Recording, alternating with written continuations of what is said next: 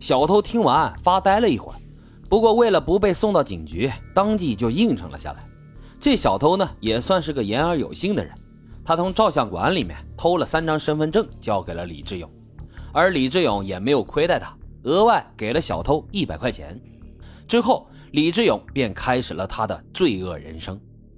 一九九三年二月七号，李志勇来到当地的一家旅馆，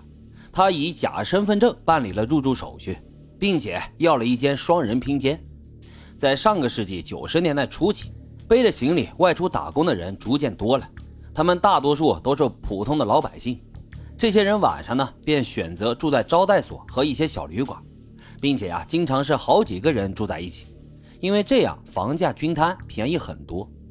入住之后。李志勇很快便和自己拼房的对象马某攀谈了起来，他拐弯抹角的来打听马某的经济能力。通过交谈，李志勇得知马某呢是个农民工，刚发完工资，打算回家。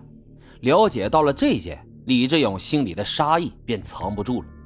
当天晚上，李志勇便偷偷的在马某的水杯里加了一些粉末，喝了这水的马某药效发作，昏昏沉沉的便一觉睡了过去。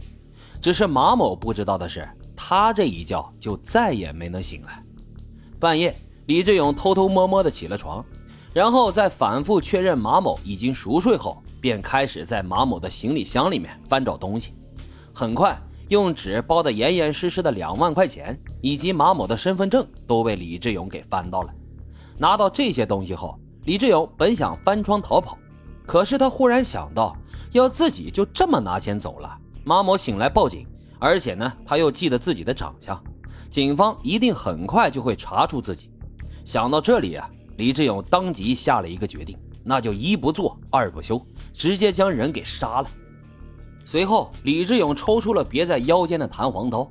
刀尖逼近马某的喉咙。不过此时呢，李志勇又开始有些犹豫了，他觉得这样杀人肯定会弄得到处都是血。有血呢，就容易留下脚印或者手印等痕迹，警方就极有可能顺着这些痕迹抓到自己。为了降低被抓捕的风险，李志勇想到了一个杀人不见血的方法。于是他拿出来防身的电棍，将这电开到了最大档，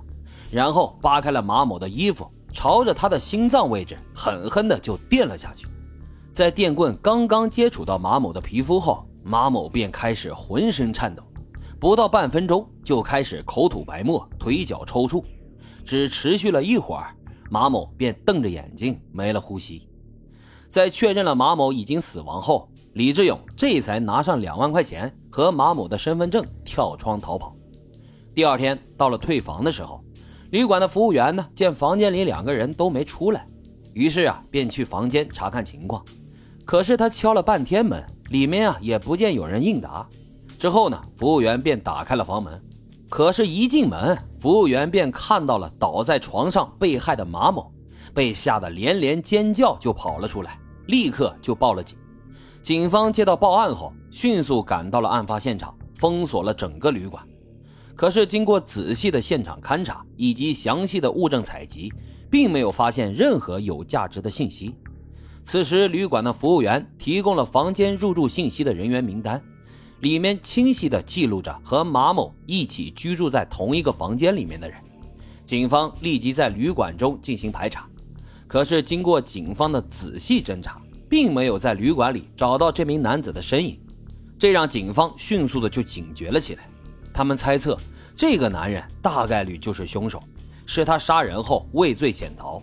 为了尽快将凶手捉拿归案。当地警方立即按照旅馆登记的身份证信息，开始在全市寻找该男子的下落。很快，这个男子就被警方找到了。可是，经过旅馆工作人员的辨认，这个男人并不是当天入住旅店的旅客，并且经过警方的调查，该男子在案发当天正在单位里面加班，他的好几名同事以及领导都可以给他作证。人家有着不在场证明啊，所以嫌疑很快就被洗清了。原来这个男人在前一阵子照相的时候，身份证给小偷偷走了。警方据此猜测，真正的凶手是偷了别人的身份证，用假身份证入住旅馆作案。于是，警方按照该男子所说的信息，开始调查身份证遗失的那间照相馆。而据照相馆的工作人员说，他当时啊看到偷身份证那个小偷了，但这小偷是附近的惯犯，他因为害怕被报复，所以并没有声张。这附近的惯犯信息让警方抓到了重大线索，他们立即调出了警察局里登记过的附近的扒手资料，之后又让照相馆的工作人员来指认，因此这小偷很快也就落网了。但这小偷一进警局，一言不发，十分的不配合。